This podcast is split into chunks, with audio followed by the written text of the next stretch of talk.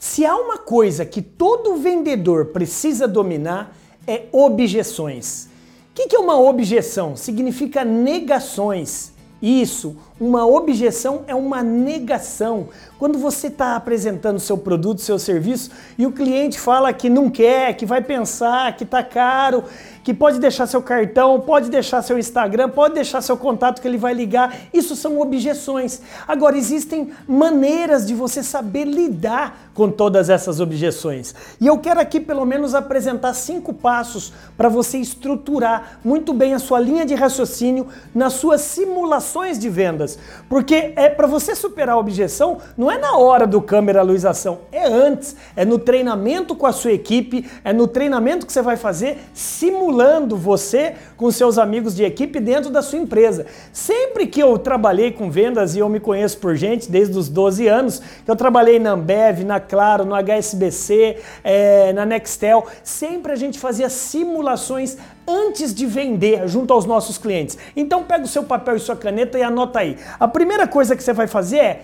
classificar essa objeção. O que é classificar a objeção? Escrever exatamente qual que é a objeção. O cliente falou tá caro, o cliente falou vou pensar, o cliente falou que vai precisar falar com o sócio dele, ou com o diretor dele, ou com o presidente da empresa. Você classifica a objeção. Classificando a objeção, você já vai começar a estruturar maneiras de saber lidar, é, como superar e lidar com essas objeções. Número dois, ouça o cliente, não interrompa o cliente.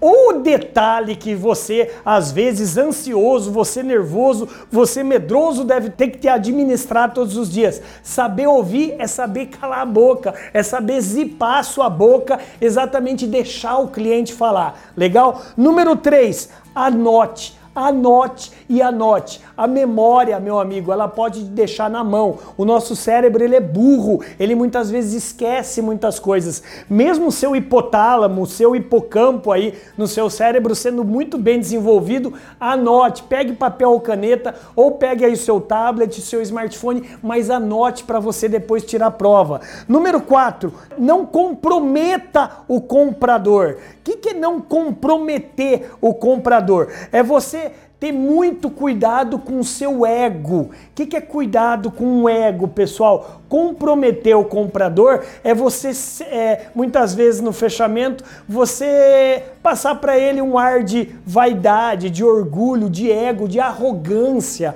de altivez. Então, meu amigo, não comprometer o comprador é você estar no mesmo patamar que ele e não querer estar acima dele. E por último, por favor, Coloque no papel a solução que você pode dar para o problema dele. Essas dicas elas podem é, facilmente lhe ajudar a fechar mais vendas. E se você gostou dessas rápidas dicas, eu posso lhe ajudar mais ainda. Nós vamos fazer o maior treinamento de vendas online e totalmente gratuito. Faça como muitos empresários, gestores e vendedores já fizeram. Tá vendo esse link que está aparecendo aqui abaixo, ou no link da inscrição, ou em qualquer local aqui? Faça como eles e se junte a nós. Você vai ter muito mais conteúdo para prospectar e fechar com segurança. Meu nome é André Ortiz, o eterno professor aprendiz, que estou aqui para lhe ajudar a vender com brilho. Bora brilhar, BZ? Vem!